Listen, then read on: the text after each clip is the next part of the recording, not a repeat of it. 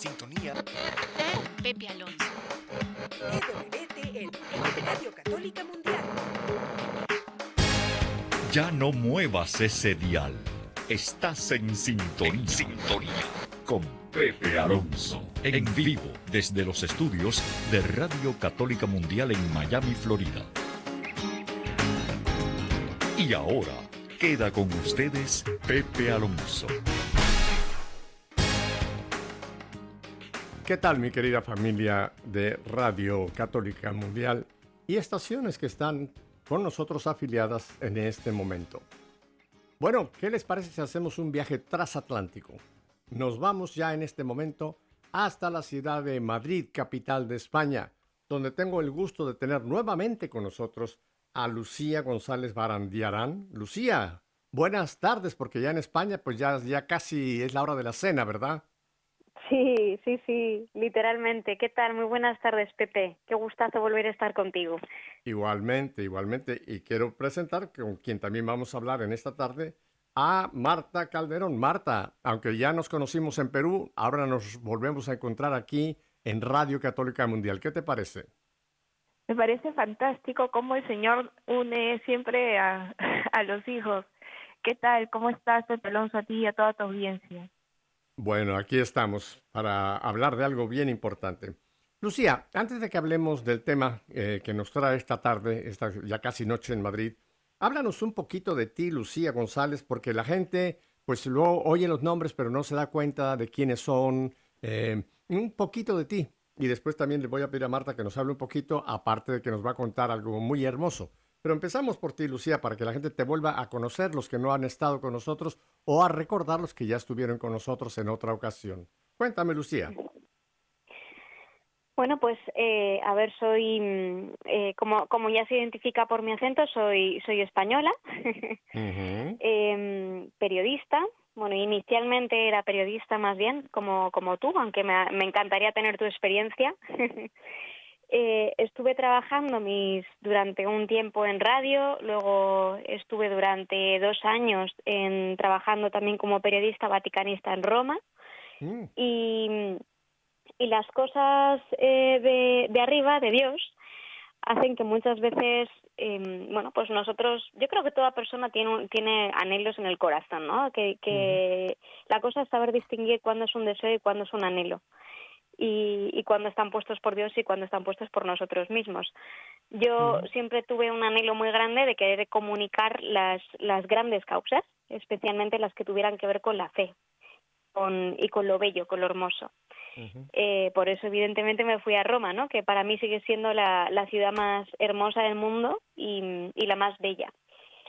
Eh, entonces, bueno, yo estaba convencida de que ese era mi camino, ¿no? El, el, el poder contar las grandes historias y el ayudar un poco más a, a evangelizar pues a través de los medios de comunicación, de reportajes, de entrevistas, como pues como lo estáis haciendo, ¿no? En Radio Católica Mundial. Y entonces, eh, Dios, que, que me conoce mejor que yo misma y que, y que, y, y que puso esos anhelos, eh, cambió mis planes de, de cabo a rabo y, y sin yo darme ni cuenta, pues me, y- me, me acabó llevando a Los Ángeles. La, la historia del por qué es un poquito más larga y no quiero aquí meterme demasiado, pero bueno, digamos que el que yo sentía que estaba cumpliendo pues un sueño, ¿no? Imagínate una niña de 23 años que va a Roma, que empieza a trabajar de aquello que, por lo que siempre había soñado y, y de repente pues eh, mi padre se puso muy enfermo en un periodo de, de tiempo corto me Mm. tuve que volver que volver a mi ciudad en España donde crecí y, y así fue como mis planes saltaron por los aires para volver a colocar Dios unos planes mucho mejores eh, y es que yo desde niña siempre me había encantado el cine, me había encantado, o sea, de un, de un modo hasta diría excesivo. O sea, yo me quedaba viendo películas hasta las 2 de la mañana en, en Mm. mi casa escondidas de mis padres. Mm. Y me compraba todas las revistas de cine, o sea, era una niña un poco, un poco especial en ese sentido, ¿no? Una Mm. niña sí que seguía todas las noticias, pero nunca pensé en dedicarme a ello. Y mira por dónde, el- cuando ya todo se soluciona en mi casa, la- eh, se colocan las cosas de nuevo, una de aquellas compañeras de trabajo con las que estuve en Roma me escribió y me dijo, eh, bueno, pues Lucía, no, no sé, me, me alegro de que las cosas estén bien en casa. Yo quiero decirte que dejé Roma, ahora estoy trabajando en Los Ángeles. Y, y bueno, no sé si sigues con idea de aprender inglés, porque en el momento en el que me tuve que ir corriendo de Roma, yo le estaba enseñando a ella a español y a ella a mi inglés. Me dijo, no sé si sigues con idea de, de querer Mm. aprender inglés, pero si es así, oye, hay un sitio en mi casa, puedes venirte tres meses. Y bueno, pues resultó que esta chica estaba trabajando en una productora católica eh, fundada por mexicanos. Fíjate qué, qué, qué probabilidades hay de, de que en, en Los Ángeles, que es la cuna del cine, hay productoras en cada cinco metros cuadrados, fuera a caer en una productora católica. Y, y ahí fue cuando me di cuenta de que el cine es uno de los instrumentos más poderosos para, para, para transmitir los buenos mensajes. Y me di cuenta de eso no solo ya como espectadora, que lo había vivido, evidentemente, sino porque a la productora llegaba mucha gente voluntaria y yo no acababa de entender eso. Y era porque, eh, porque habían visto una película, les había transformado la vida y querían ayudar a, a circularla, a ayudar a que llegara más lejos. Y dije, caramba, eh, efectivamente el cine es capaz de moverte tan profundamente hasta que tú des tu tiempo al 100% para, para querer que, que otras personas lo conozcan. Y, y eso es un poco mi historia, la historia detrás de Lucía y el por qué, por qué empecé en el cine, qué hace una periodista metida al cine. Pues Marta también te podrá decir lo mismo, porque también viene de ser periodista. Ujú, Así que-. Tú sabes que Los Ángeles, es. California, tú sabes que Los Ángeles es la segunda ciudad con más mexicanos después de Ciudad de México. Hay más mexicanos en, Fíjate. en- en el área de Los Ángeles más que en Guadalajara o que en Monterrey, que son otras de las grandes ciudades de México, pero después de lo que es Ciudad de México, la siguiente concentración grande de mexicanos es Los Ángeles. Así que fuiste a caer justo eh, a un sitio y mira los productores o, o estos mexicanos que era para quien trabajaba esta chica, pues eh, no me extraña, porque te digo, Los Ángeles hay muchísima presencia mexicana. ¿Y aprendiste el inglés rápidamente?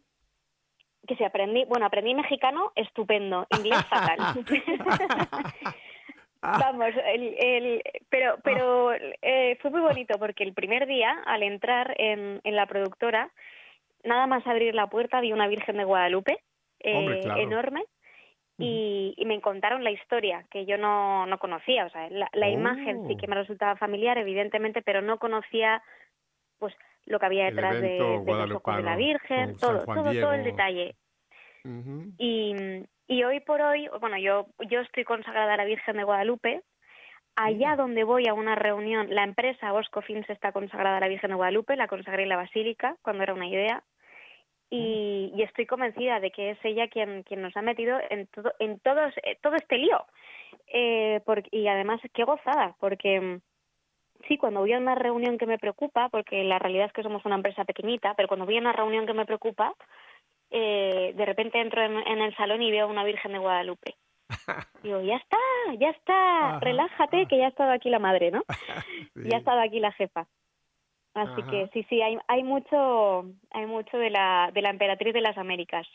Está Así en todos es, lados. así es. Con- No me extraña que en Los Ángeles te hayas encontrado con una imagen porque eh, donde hay mexicanos hay una Virgen de Guadalupe.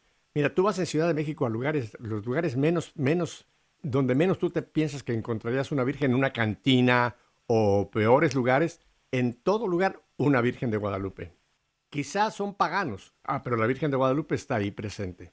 Y no con eso quiero decir que todos los mexicanos son paganos, pero me refiero que hay mucha gente que quizá no tiene una relación con el Señor. Sin embargo, ahí está la Virgen de Guadalupe. Es una cosa, ya es algo que viene en la sangre mexicana, ¿ves? Y ya veo que también en la sangre española, porque tú la tienes también ya metida bajo piel, ¿verdad? Uy, sí, sí, sí. Y, y además, eh, aquí curiosamente, en los, en los últimos años, pero no hace mucho, di- diría que en los últimos cinco o seis años, se está propagando mm, en- enormemente la devoción por la Virgen de Guadalupe. Eh, y, y es muy bonito porque siento como efectivamente su manto nos protege. Mm, Así es. Europa no es precisamente eh, tierra de, de gran fe, es tierra de sequía más bien con respecto a la fe. Y me parece precioso cómo, cómo ella no nos abandona, ¿no? O sea, cómo pues ella precisamente, ¿no? Toda la historia preciosa de, de cómo consiguió unir las culturas, cómo consiguió que todos estuviéramos unidos y ahora vuelve a protegernos. Eh, diciendo, no, no me olvido de ti. Y, Bueno, hay, una, hay unas palabras últimas, la- cuando ya el- el- el- la última pr- propiamente aparición que le dice a San Juan Diego, no estoy yo aquí que soy tu madre. ¿Qué te preocupa? ¿Qué te aflige? No te tengo yo entre mis brazos. Fíjate qué, qué palabras más hermosísimas. Yo tengo reverencia por todas las demás apariciones. Vamos a hablar de Lourdes, de Fátima, etcétera. Pero la de Guadalupe tiene esta característica. Esas frases que la Virgen le dice a, a San Juan Diego son para todos nosotros. Y no solamente para los creyentes, sino yo digo para toda la humanidad, ¿no? ¿Qué te preocupa? No estoy yo aquí, que soy tu madre, no te tengo entre mis brazos. Oye, te voy a contar una anécdota Sí. para que veas a qué punto la Virgen de Guadalupe ha tenido influencia en, en- en muchísimas eh, personas. Tú sabes que San José María Escrivá de Balaguer, el fundador de Opus Dei, estuvo en México en varias ocasiones y por supuesto le tomó una enorme devoción a la Virgen de Guadalupe. Y él tenía en su oficina en Madrid, tenía una imagen en su despacho donde él trabajaba. Y él le había dicho a la Virgen de Guadalupe que él le gustaría el día que partiera que ella estuviera enfrente de él. Y esto lo cuenta, está en sus biografías, cuando tiene este ataque cardíaco tan fuerte ahí en, en su, en su lugar de trabajo en Madrid, él voltea, y esto lo contó don Álvaro, parece que la última mirada fue volteo hacia el cuadro de la Virgen de Guadalupe y ahí fue cuando ya cayó, pues ya inconsciente de este, de este ataque que después pues lo llevó a partir de este mundo. ¿Qué te parece hasta ese punto? Madre mía, pues se me acaba de poner la piel chinita, que dicen precisamente en México. Mm. No sabía este detalle, pero Ujú. uf, que me emociona, me emociona mucho, Pepe. Es más, yo Em, pude ver el Creo que cuadro le voy a porque- pedir lo mismo, le voy a pedir lo mismo, que sea lo último y lo primero que vea. Me encantaría. Ah, eh, exacto. Bueno, eh, San José María te va a decir, mira chica, hazlo porque yo lo hice y funcionó. Muy bien, Qué vamos a hablar un momentito después ya del proyecto, pero yo quisiera entonces que ahora, Mar, gracias por, por nos has dado una semblanza tuya muy, muy, muy buena, Lucía. Muchísimas gracias. Oye, una pregunta. Tú te sigues manteniendo soltera, ¿verdad? Porque digo, con la movilidad que tú tienes que andas por acá y por allá, no te he oído hablar de un marido, ni de hijos, ni nada parecido. Tengo un santo marido ¡Ah! el que, que se llama Nacho y sin el que esto no sería posible, porque él, eh, a veces Oh. lo digo, ojalá saliera él más en, en los sitios, pero porque tiene mucho mérito. Eh, está Nacho y está mi hija Teresita, eh, que ¿Tienes tiene hija? cuatro años. Mira. Qué bien. Sí, sí, sí. Oh, sí, qué sí. lindo. Y vivís Pero en es- Madrid, ¿verdad? ¿Perdón? El lugar, tu lugar de residencia es Madrid. Es Madrid, es Madrid, sí. Y tengo que reconocer que me cuesta muchas veces, te, te puedes imaginar, dejar mi casa, sobre todo cuando es tan pequeñita Teresa. Eh, y, en, y alguna vez pues entro como, como en dudas fuertes de si compensa, si no compensa. Y es mi marido el que no me deja. me dice, Bueno. Lucía, es que esto no es tuyo. Además dice precisamente, es que esto es de la Virgen de Guadalupe. No es tuyo. Uf, Y si uf, te eso, la- no oportunidades, Ujú, sería, sería tener poca fe, sería confiar poco. Ujú. en que- bueno, tienes en la que- ventaja en que- si tienes un marido que te protege y te dice, ve, ve a, a lo que tengas que hacer y él se queda en cargo de la situación, eso es un gran valor. Lástima que, que dejaras a la niña sola, una cosa por el estilo, pero parece que Mm. tienes un buen equipo, así que Hacemos un sigue haciendo caso a lo que sí. tu marido te, te diga. Detrás de una gran mujer hay un gran hombre también, como dicen. Absolutamente, aunque a veces se queje. él- es muy gracioso porque me dice, él, él es equipo de Bosco, au- aunque sea de manera voluntaria, no le queda otra. Ajá. Pero, pero siempre se queja porque no tiene regalo de Navidad, que en, el re- que en el resto es tradición en España, no sé si en el resto de países también, en Estados Unidos, en México, donde nos escuchen, eh, regalar una cesta de Navidad con productos de Navidad. Y, y él siempre me dice, oye, ¿y mi cesta? ¿Sabes que yo estoy aquí cumpliendo con como el que más? Así Ajá, que sí. sí, sí. Es un Que en fenómeno, México se ya acostumbra también. En algún momento En México la también se acostumbra, se acostumbran las, las famosas cestas de Navidad que vienen con turrón, con jamones, en fin, con toda una variedad de, de delicatessen. Muy bien, vamos a continuar contigo, Lucía, pero entonces, Marta, aunque ya nos conocimos en Perú, ahora para que te conozca un montón de gente, cuéntanos un poco de Marta. Bu- Bueno, como dijo Lucía, yo también soy periodista de profesión. He trabajado ya más de 15 años, más que todo, dedicada y especializada en la prensa católica. eh, porque desde pequeña, eh, bueno, me gustó mucho lo que hacía mi padre, él también era periodista, y yo siempre soñaba como que trabajar en alguna agencia importante de noticias y todo, pero en el camino me di cuenta que Dios me llamaba a difundir lo que era la verdad, pero no la verdad de los hechos de lo que pasaba en el mundo, sino de su evangelio. Y por eso es que eh, me especialicé para, para ser una periodista católica y tuve la oportunidad de trabajar tanto en prensa digital o en radio o en televisión, eh, tanto de mi país o de manera internacional como prensa católica y eso le doy muchas gracias a Dios. Y en ese camino, eh, bueno, este, tuve un accidente en un momento donde estuve eh, como casi tres meses sin moverme porque me fracturé eh, dos costillas, pero siempre estaba en mí el bichito de querer eh, también apoyar en la evangelización a través de los medios, o sea, a través del cine. Y ahí es donde un amigo de Colombia pues me habla de Lucía González Barandiarán. Mira, tú también dijiste el apellido a través de, sí, sí, sí. y, y, a través de ese, de, ese, contacto con, con Lucía, pues eh, me animé a empezar a, a distribuir eh, películas católicas también en Perú, porque yo me encontraba en Perú en ese momento.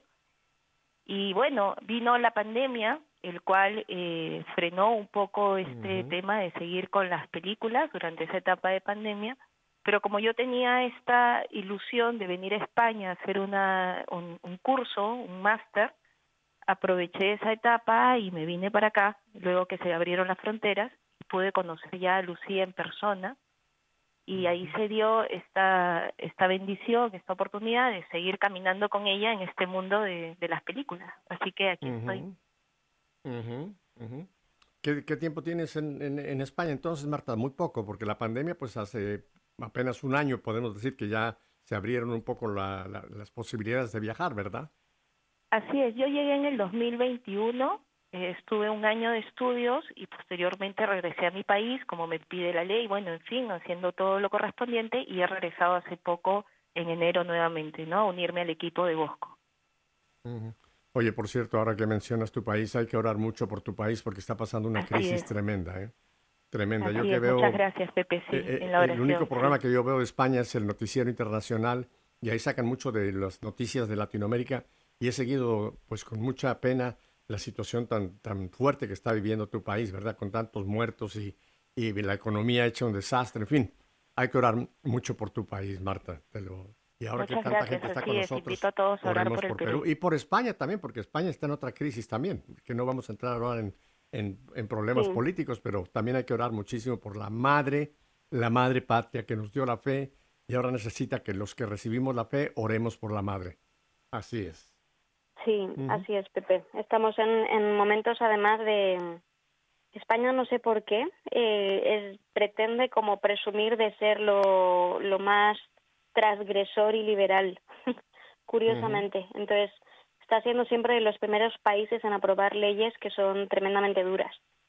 Así que sí, pero aquí sigue un corazón, en el fondo, un, corazón de, fe y de tradición y, sobre todo de protección a la familia. Entonces, aunque se aprueben leyes, independientemente de, evidentemente, de quienes creen, eh, la fe, como, como decías antes también un poco, Pepe, de que hay gente que puede no creer pero ser guadalupano, yo creo que, el, que la raíz de... Bueno, también hay, también hay una fe muy grande por, por la Virgen, porque cada, cada ciudad en España tiene su Virgen y, y su devoción, pero, pero sí, es algo que se pretende, se pretende destruir o que yo veo que pretenden destruir el, el, valor de la vida en general, el, el, eh, la protección de la familia y bueno, sí, también también necesitamos rezar por sí, por, por España, sí, por Europa en general. Mm. Por Europa en general, pero bueno, en el caso que concreto de España hay que pedir nuevamente que se realice como fue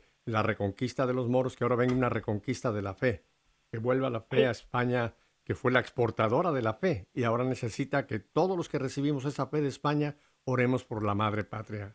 Así que hagamos esa oración por España y eh, concretamente también por Perú. Muy bien, antes de que vayamos a un breve corte, estamos hoy a día, ah, estamos a miércoles 8.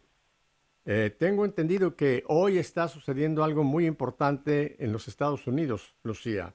¿Qué es ese evento importante que nos quieres relatar que está ocurriendo hoy, miércoles 8 de febrero?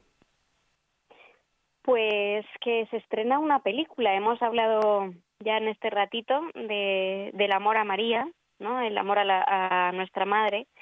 Y, y, nosotros pues tenemos la, la enorme suerte de que, de que localizamos una película que se llama Lourdes, Lourdes, que, uh -huh. que es un, un, lugar, uno de los de los pocos lugares aprobados por la Iglesia donde se, se apareció la Virgen, que es un, un pueblito en Francia, donde, como, como es habitual, escogió a una, a una niña pues muy humilde, que se llamaba Bernadette Soubirous, uh -huh. eh, hace 165 años, porque este año se celebra esa cifra redonda, 165, para, para para aparecerse y contarle cosas por las que estaba preocupada, ¿no? Y para y bueno, pues esa esa aparición y aquel lugar como con, con el resto, ¿no? Como también ha, ha, sucedido en Fátima y en otros santuarios marianos, eh, todavía sigue muy vivo. Y es algo que pretende retratar, y yo creo que lo hace con bastante honestidad, esta película de tipo testimonial que llega hoy a las salas en Estados Unidos estaba está solo dos días, hoy y mañana, pero eso sí en muchísimas salas en Estados Unidos, en cerca de 750. Wow. Uh -huh. De, de hecho, el, al parecer debe ser el estreno francés, porque la nacionalidad es francesa, el estreno francés más grande de los últimos 10 o 15 años en Estados uh -huh. Unidos y está todo el mundo bastante expectante porque mm, dentro del cine europeo el francés probablemente es el que se exporta mejor, el que se ve más fuera, pero lo que nadie se puede imaginar es que hablara de una temática de fe. Uh -huh. Así que creo que tenemos una oportunidad preciosa de, de poder conocer qué es lo que pasa en, en el santuario de Lourdes hoy, -huh. en el siglo XXI porque no no vamos a, a, ver una película que habla de ni de cómo fue fue esa aparición a Bernadette Subirú, a Santa Bernardita, pues hace más de un siglo, ni vamos a ver eh, historias de, de, milagros, al menos de milagros explícitos, porque uh -huh. el mayor milagro es lo que sucede a cada peregrino cuando va. Correcto. Y quien haya ido alguna vez a, a un santuario se dará cuenta de, de, la transformación tan grande que uno sufre, ¿no? O que uno vive. Uh -huh.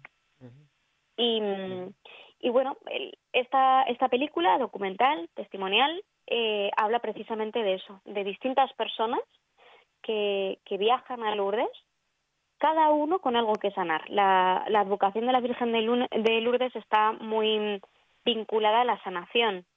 Uh -huh. eh, la Virgen se apareció ahí, para quien no conozca la historia, en, en una pequeña cueva, una cuevita de, de piedra negra muy característica, eh, comento esto porque de hecho es como empieza la película, con una mano que acaricia esa piedra negra de la que de la que brotó agua milagrosamente. Algo imposible empezó a brotar agua de esa piedra y esa agua es milagrosa. De esa agua luego eh, brotó brotó brotaron fuentes y, y de ahí pues hay mucha gente que que bebe ese agua y se sana o que se baña en ese agua, en, en las uh -huh. piscinas famosas, que quien no haya ido, por favor, imprescindible bañarse en las piscinas. Y, y hay 70 casos de sanación aprobados por la Iglesia, pero miles y miles y miles eh, que suceden que no necesariamente uh -huh. tienen el check, el, el check ¿no? de la Iglesia, pero que han sucedido. Y que de hecho, y de nuevo, el por qué está aquí Marta es porque ella es uno de esos casos que, uh -huh. que vivió una, una sanación física estando en Lourdes. Pero independientemente de eso, este documental lo que te habla es de, de, personas que cada uno tiene algo distinto que sanar, sea físico, sea mental o sea espiritual, como Correcto. tantos como nosotros, ¿no? O sea, yo, yo, al menos me identifico con, con muchas cosas que necesito sanar eh, y que no puedo yo sola. Entonces ahí pues vamos a encontrar el testimonio, por ejemplo, de un padre militar que tiene dos hijos pequeños y que se va con el mayor de ellos por el, a rezar por el pequeño que es un bebé al que le quedan semanas de vida. O el caso de una niña adolescente que, que sufre bullying, sufre acoso en el colegio y que más que pedir sanar, lo que, lo que quiere es contarle a la Virgen, a su madre, qué es lo que le pasa. eh, el caso de un, de un hombre que tiene una enfermedad degenerativa, ya no es capaz ni siquiera de, de poder respirar por sí mismo y va a despedirse de la Virgen. O el caso de un hombre que, que se dedica a la prostitución, sabe que, que está pecando, tiene una gran fe, se escapó de casa siendo un niño también, y, y, la vida y su camino la lleva pues por, por, por esa situación y que va cada año a pedirle a la Virgen eh, pues por poder, poder enderezarse y sobre todo dice de sí mismo que la única persona por la que de verdad se ha sentido amado durante toda su vida es la Virgen de Lourdes. Entonces, cada una de esas historias es tremendamente honesta, no te vas a encontrar con la realidad, con el lenguaje de cada uno y la situación de cada uno, por el camino de cada uno, que ni siquiera ninguno está en el mismo punto. Probablemente si te vas a, cualquier otro santuario y volvemos a la Virgen de Guadalupe, ¿no? que probablemente sea el que más, más visitado del mundo, tú no sabes quién tienes alrededor. Es mucha gente, pero la historia de cada uno de ellos puede ser impactante. Bueno, pues esto es lo que pretende recoger Lourdes. La película. Mira, tenemos que ir a un brevísimo corte para identificación de planta, así que no cambie de dial. Lucía, Marta y un servidor. Volvemos enseguida.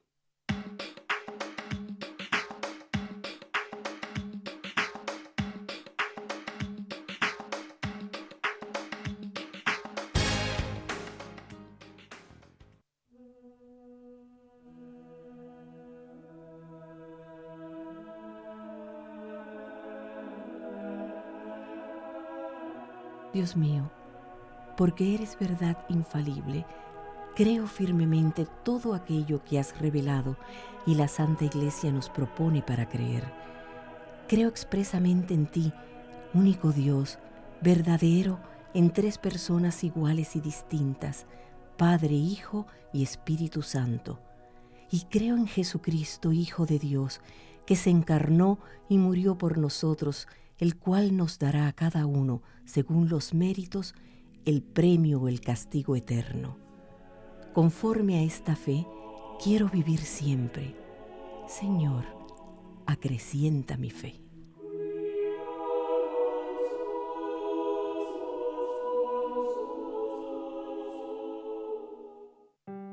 Si alguien vive fuera de la iglesia, no es del número de sus hijos, y no queriendo tener a la iglesia por madre, no tendrá a Dios por Padre.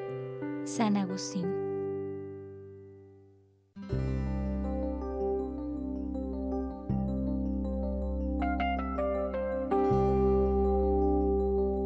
Como hijos amadísimos de Dios, esfuércense por imitarlo. Sigan el camino del amor, a ejemplo de Cristo, que los amó a ustedes.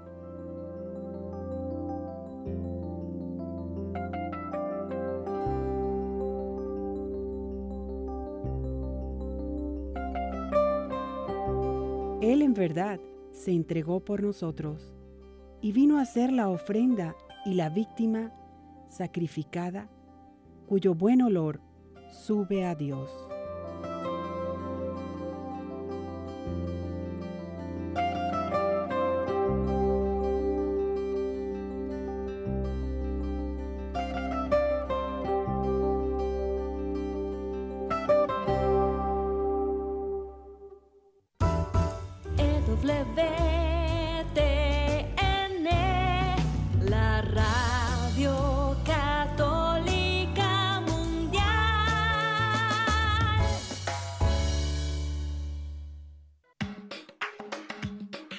Si usted recién nos sintoniza, pues tenemos un programa internacional, porque estamos en la ciudad de Madrid, España, con Lucía González y Marta Calderón, hablando de una película que se estrena hoy en los Estados Unidos. Ya nos lo dijo Lucía, el título es Lourdes. Ah, mira, les cuento rápidamente, yo tuve la fortuna de estar en, en Lourdes en el año 2019 con EWTN, haciendo una serie de entrevistas allá. Yo había estado, por supuesto, en Guadalupe, y anteriormente en el 2016 tuve también la fortuna de estar en Fátima, pero nunca había estado en Lourdes hasta esta ocasión. Y realmente me impactó muchísimo este santuario de Lourdes, porque tú lo has dicho, Lucía, eh, uno ve llegar miles, cientos de cientos de cientos de cientos de personas cada día, que son miles a la semana, eh, miles al año, etcétera, que vienen buscando sanación. Y no, no necesariamente la sanación que se produce es física, sino también hay muchísimas sanaciones espirituales, emocionales. Yo sentí que ese era el amor de María, el amor de madre, dando, dando esa sanación al que lo necesita, donde lo necesita. Así que fue, fue muy interesante. Ahora, un, un, punto que esto, no sé, en la película, por lo que me ha dicho, no se va a conocer, pero en la decimosexta aparición de las 18 apariciones, que por cierto, la primera fue un 11 de febrero, hoy estamos a día 8, en tres días se va a celebrar en muchísimas parroquias precisamente el inicio de estas apariciones, allá en el año 1858. Pero en la decimosexta fue cuando la, la Virgen le dijo a Lucía quién era ella. Fíjate, una chica de 14 años, iletrada, eh, de un pueblo miserable, porque Lourdes era un caserío propiamente, en un lugar donde se llevó a cabo las apariciones, que era un basurero. Ah, hoy día, pues es donde está, está la, la gruta, donde la Virgen aparecía, etcétera, etcétera. Pero le dijo que yo soy la Inmaculada Concepción. Fíjate, Lucía, por supuesto, no tenía ni idea de quién era la Inmaculada Concepción, pero es interesante porque fue una confirmación del cielo en cuanto al dogma que después tenemos en la iglesia de la Inmaculada Concepción. Porque en el año, si no me equivoco, fue en el año 1854, unos cuatro años antes del evento de 1858, Pío IX decretó precisamente ese dogma de la Inmaculada Concepción. Y qué, qué cosa, ¿verdad? Que una niña iletrada reciba de la misma Virgen quién es ella, la Inmaculada Concepción. Creo que ese es uno de los grandísimos regalos que tenemos ahí en Lourdes, de estar donde la Virgen nos dijo, yo soy la Inmaculada Concepción. Qué belleza, ¿verdad?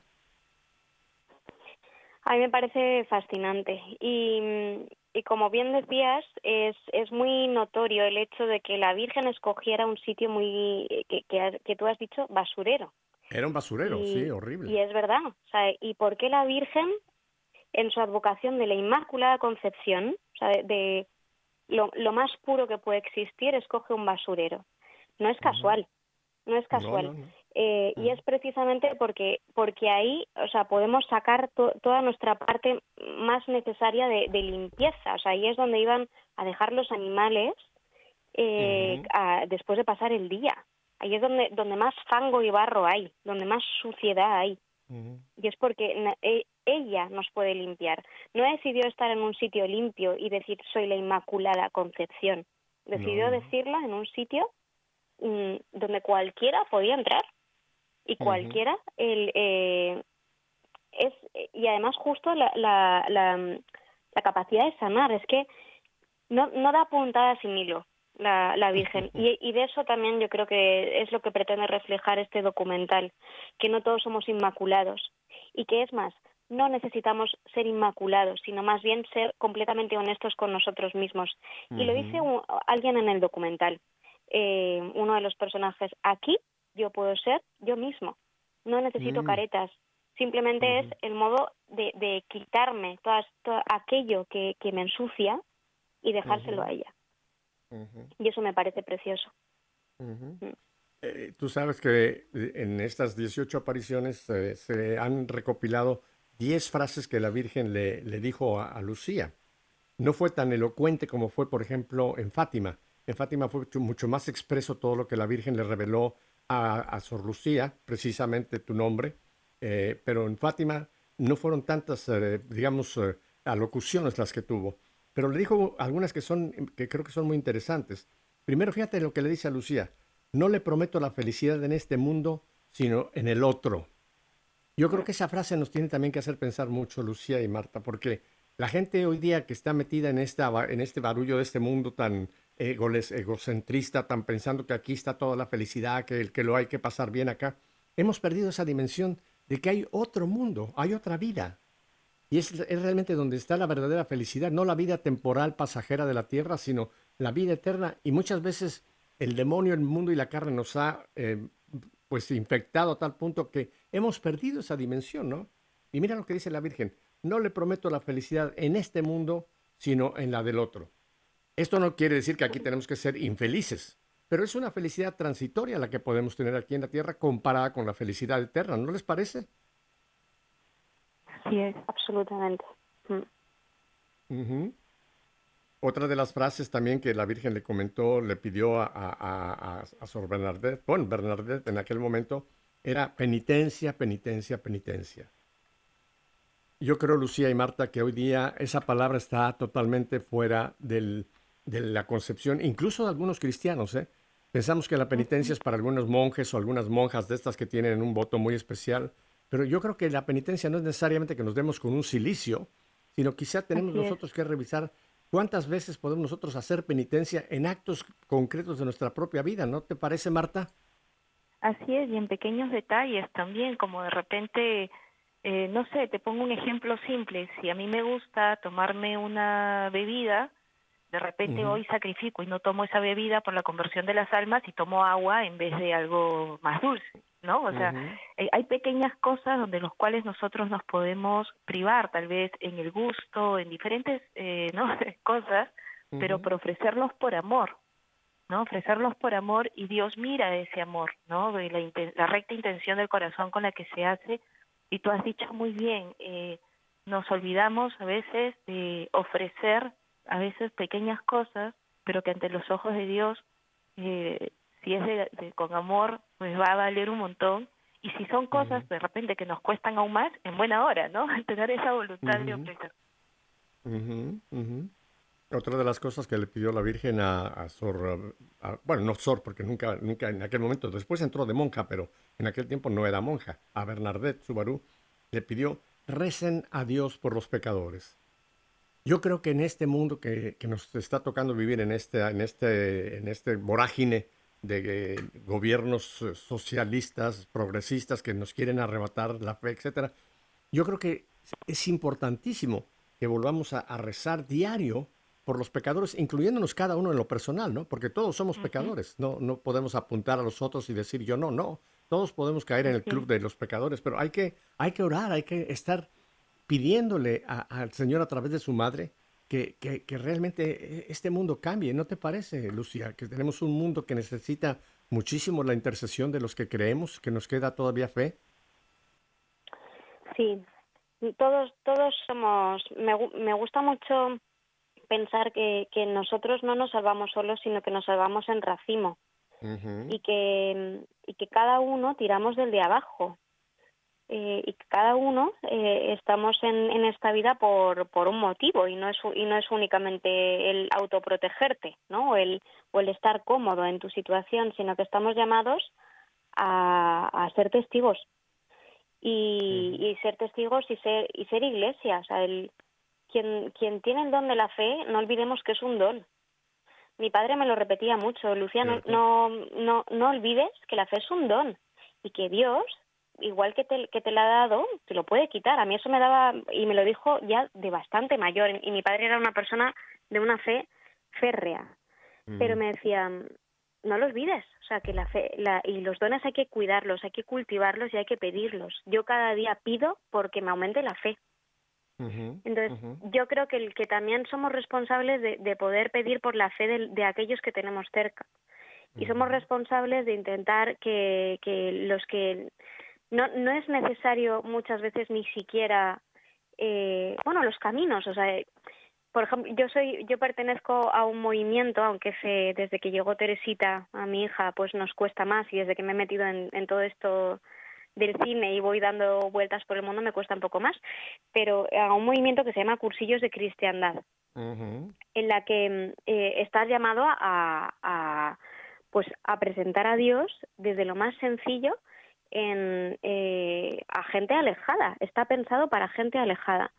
Y antes de hablar, antes de acercarte a esas personas, eh, invocas al Espíritu Santo.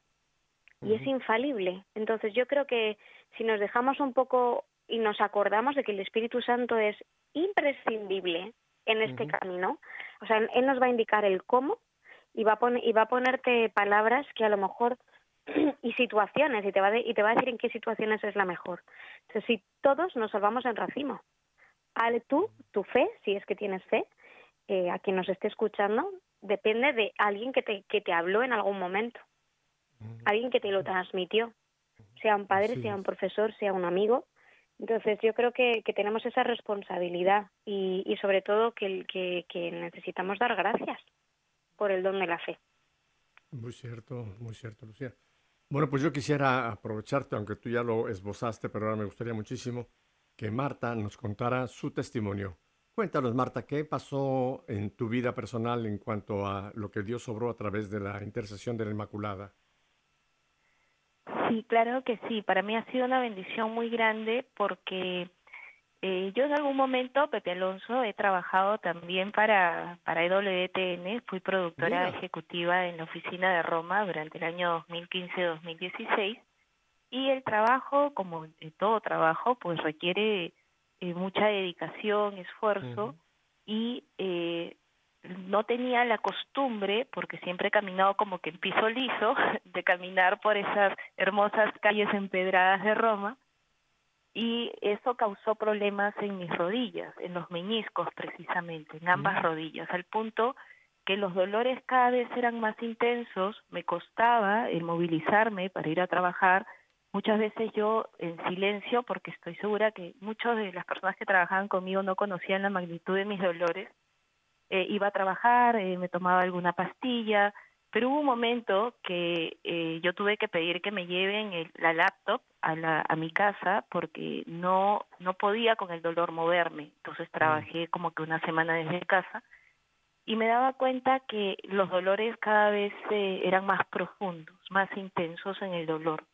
Entonces decidí visitar a un médico eh, y eh, el médico me dijo que tenía problemas en ambos meñiscos era precisamente porque eh, eh, eh, caminaba pues todos los días por las piedritas en Roma, por esas calles hermosas, y empezó a, a infiltrarme cortisona en ambas, en ambas rodillas para calmar los dolores. Y aparte también tenía pastillas para el dolor.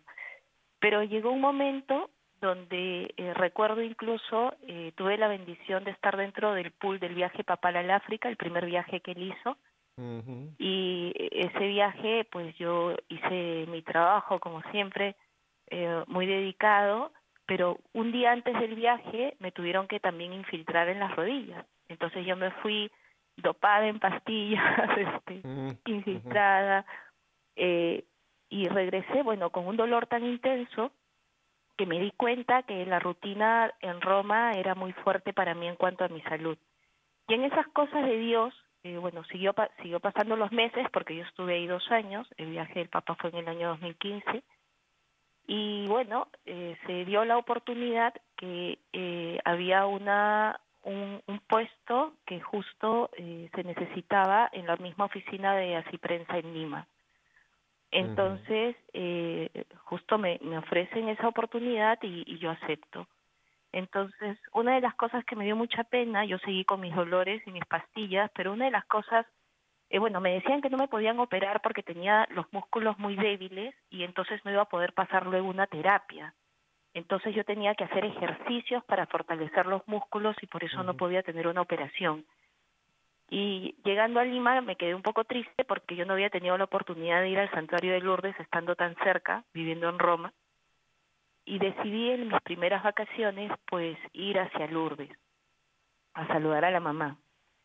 Así que eh, me tomé un avión, hice el viaje, una amiga fue conmigo y ella sabía de que yo podía de repente no ser la mejor compañera de viaje en caminar a un paso ligero o qué sé yo, porque todavía eh, yo controlaba el dolor de las rodillas, ¿no? Pero llegando a Lourdes, eh, si bien es cierto había la intención en el corazón de pedirle a la Virgen que si era la voluntad de Dios pues me, me ayudara con los dolores, vi tanta, vi tanto sufrimiento, vi tantas personas en silla de ruedas, veía tantas personas en camillas que yo sentía que mis rodillas eran nada. Y me dio vergüenza pedirle a la Virgen por el dolor que yo tenía, porque yo veía a mi, a mi alrededor personas que definitivamente la estaban pasando mal, pero estaban ahí con una alegría y, con una esperanza. Entonces, el Señor me recordó la importancia también de orar por los demás. Entonces, todo mi viaje, los tres días que estuve en Lourdes, me dediqué solamente a rezar por los demás y me olvidé de, mí misma, por decirlo de una manera, ¿no? Y el último día eh, ingresé a las piscinas un poco para centrar a, a la audiencia eh, en Lourdes, como bien sabemos, en la novena aparición de la Virgen, ella le pide a San Bernardita que cabe, en, ¿no? que empiece a cavar, eh, porque iba a encontrar un manantial, ¿no? Y así fue. Y este invitaba a la Virgen a que se beba de esa agua y que también las personas se laven con esa agua. Entonces, en Lourdes, en el santuario, hay como que tres experiencias para poder acceder a esta agua. ¿no? Una de ellas es las piscinas, donde uno se puede sumergir en un ambiente de oración. El otro son las fuentes, que en total son como unas 18 fuentes que más o menos recuerdan estas 18 apariciones que hubieron en Lourdes, donde las personas también de una manera individual pueden acercarse, beber el agua, lavarse. Y otras son los grifos, o también en algunos países le dicen los caños, ¿no? Donde uno se puede acercar, y, llenar su, su botella, algún recipiente con este líquido, poder llevárselo, porque para esto todo es gratuito, no es que, ¿no? Uno va y tiene acceso al agua de Lourdes de una manera tan libre que está por todo el, por, por esta parte del santuario cerca a, la gruta. Entonces yo yo entré a, a, a las piscinas y ni siquiera es en las piscinas eh, a mí me decían no pídele a la Virgen por lo que lo que sientes en el corazón pero yo no quería aceptar el pedirle por mis rodillas porque me sentía nada, ¿no? Al lado de todo lo que veía, entonces le pedí por otros, pues más que todo mi sanación también del alma, ¿no? Todas las cosas que uno necesita, espiritual. Y, y sin embargo, a pesar de, de, de mi poca fe, eh, saliendo de las piscinas, eh, de, de, de sentir una sensación tan hermosa y tanta paz y, y ganas de llorar, pero una, un llorar con gozo, ¿no? De, saber que la Virgen algo estaba obrando en mí, ya sea espiritual o, bueno, en físico, no pensaba en ese momento. Eh, me di cuenta que a lo largo del día yo no tenía mis habituales dolores. Mm. Entonces, al principio yo dije, ¿qué pasó? Pero como que no le quise dar mayor importancia en ese momento eh, por, por la bonita experiencia de haber estado en las piscinas y seguí mi rutina de viaje porque había era un viaje prácticamente para visitar lugares religiosos, santuarios, etcétera. Y, y cada vez que hacía las actividades que solía hacer me daba cuenta que no me dolían las rodillas. Entonces, yo en ese momento sabía en el corazón que a pesar que yo no, yo tuve miedo de pedirle a la Virgen por las rodillas, ella me lo concedió. ¿No? Este, en su infinita bondad que, que su hijo le da, eh, me quiso regalar la sanación de las rodillas. Y, y claro, yo llegué al Perú muy contenta eh, porque no tenía dolores, me puse a saltar, jugaba básquet, porque a mí me gustaba jugar básquet, dejé de, hacer ejercicios, yo ya no usaba ni siquiera hasta zapatos altos, todo eran zapatillas, ¿no? O sea, pero empecé a, a, a darme cuenta que, que yo podía hacer lo que antes podía hacer. Entonces visité a un médico, le conté lo que yo tenía en las rodillas y que había ido a Lourdes y le pedí si me podían hacer una resonancia o algo. Entonces el médico vio los resultados y me dijo de que él no veía nada en mis meniscos, o sea que él veía que yo estaba bien. Y, y claro, este, este médico era un poco escéptico de las cosas. Me dijo, no, de repente ya te has curado, debes estar bien, ¿no? qué sé yo pero yo sabía en el corazón que, que la Virgen me había sanado y hasta el día de hoy yo no he vuelto a tener ningún problema, dolor, o sea, nada que me impida hacer una actividad normal. y, y esa es eh, mi experiencia en Lourdes, ¿no? Eh, y que le doy infinitas gracias a Dios porque a raíz de eso yo me acuerdo que me, me, me, me causaba tristeza ir a mí y no poder arrodillarme ¿no? Estar frente al Santísimo y no poder arrodillarme porque los dolores eran muy fuertes. Y el médico me dijo, no te arrodilles, ¿no? y, y bueno, trataba de ser obediente, ¿no? Frente a lo que me pedía el médico. Y luego de eso, pues una de las cosas obviamente que hice fue arrodillarme todo el tiempo que las rodillas soportaban frente al Santísimo y hasta el día de hoy, cada vez que me arrodillo frente a Dios, eh, le agradezco porque me, me recuperó esa salud. Pues Marta, te agradecemos muchísimo, muchísimo este testimonio. E, efectivamente, esto es lo que ocurre en Lourdes. Uno va a lo mejor con una idea y Dios a través de su madre tiene otra idea, ¿no? Tú no, no ibas más que, eh, como tú has dicho, interceder por otros y mira, el Señor te dijo, bueno, ahora te toca a ti también, Marta, y te dio esta sanación de tus rodillas. Así que otro testimonio más de cómo Dios actúa en maneras que a veces no podemos comprender, ¿verdad, Marta? Así es, así es. Y bueno, y, y también eh, creo que para el trabajo que yo realizaba en ese momento, pues Dios me, me sanó. Eh, me sanó bastante y ahora pues ya eh, también en esa voluntad de Dios, entendiendo en mi corazón, pues fue tomando otros caminos mi vida y ahora estoy en otro tipo de evangelización, al cual le doy gracias y al estar también bien de salud, pues me permite servirle, ¿no? Seguir ahí sirviendo. Fuerza. Bueno, eh, se nos está el tiempo terminando. Yo quisiera entonces pedirte, Lucía, volviendo al estreno de esta película, ¿cómo la gente puede ir a ver? ¿Dónde consigue los boletos? En fin, ¿cómo las personas que tengan interés de ver esta película hoy y mañana aquí en Estados Unidos pueden acceder a ver Lourdes? Pues eh, como son tantísimas salas y es difícil eh, empezar a decirlo, ¿no? Yo diría que lo más sencillo eh, para poder comprarlas es que entren en la web lourdeslapelícula.es y ahí nada más entrar en la web hay un botón que pone comprar tickets. Al darle al botón, si metes tu código postal, tu zip code, te dice los cines que tienes más cerca. Así que yo os invito a hacer eso en lourdes lourdeslapelícula.es eh, y, y hacer familia. Y como decíamos antes, ¿no? A salvarnos en racimo, a invitar a, más gente a que la vea. Esta película fue un, un auténtico bombazo, una, una bomba en, Francia, allá donde se, se estrenó. El país de origen la vieron 250.000 personas. Eh, sí, y eso que, como decíamos antes, mm, Francia no es especialmente un país religioso pero pero llamó mucho la atención y es precisamente por esa parte humana no de, de la de la película profundamente humana que, que ninguno estamos descartados en, e, en ese sentido. Entonces yo creo que es una oportunidad preciosa para poder invitar a, a esa persona a la que, que te gustaría que cuelgue de tu de tu racimo no a ver a ver esta película a ver esta película. Y, y dejar que, que la madre le toque y veamos por dónde, por dónde va. Entonces, solo dos días, muy importante, 8 y 9. Eh, mañana día 9, de hecho, será en español. Hoy es en versión original con subtítulos en inglés, en, en francés con subtítulos en inglés, y mañana es en español con subtítulos en inglés. Entonces, hoy, es, hoy es en francés con subtítulos en inglés, hoy, día 8. Y mañana es en español con subtítulos en... Inglés.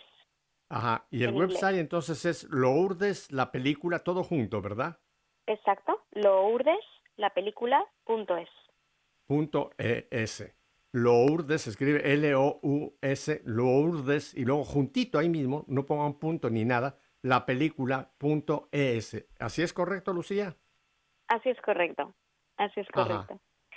Y, el y seguro que tienen algún cine más o menos cercano, porque eh, gracias a Dios nos han dado esta oportunidad tan preciosa de, entrar en muchas, muchas salas. Así que que sigan los cines apostando por nuestro, por aquello en lo que creemos. Creo que estamos sinceramente en un momento muy bueno de, de, cine con trasfondo y con valores católicos y que, y que las tendencias están cambiando profundamente en los últimos dos años, desde, desde que empezó la pandemia, el, eh, está cambiando el, el tipo de consumo, hablándolo de un modo mm, para la industria del cine, ¿no? Porque no deja de ser una industria, y tiene muy en cuenta cada, cada boleto, cada ticket. Por eso es tan importante no ver las películas de manera pirata, porque cada, cada ese boleto que tú crees que es mm, simplemente para entretenerte un rato es, es casi como un voto es, decir en lo que tú estás interesado y qué tipo de historias quieres que se produzcan. Y está pasando, ya está habiendo un cambio grande, así que por anticipado muchísimas gracias a todos aquellos que nos ayudáis a construir. Gracias a ti de darnos la oportunidad de poder pues hacernos uno con ustedes, con Bosco Product Films, de poder anunciar estas películas que nos traen tanto bien. Te doy las gracias, Lucía. No te digo adiós porque cuando venga otra película te volveremos a tener. Marta, ya que nos volvimos a reencontrar, también te doy muchísimas gracias por haber compartido esto, algo tan personal como tu testimonio. Así que a las dos les deseo que tengan una muy buena cena en España, porque ya es hora de cenar. Un bocadillo de jamón con un vinillo o algo así y a la cama. Así que gracias Lucía, gracias Marta y a ustedes mis queridos hermanos y hermanas. Si Dios nos concede un día más, mañana volveremos para qué? Para seguir en sintonía. Hasta mañana, bendiciones.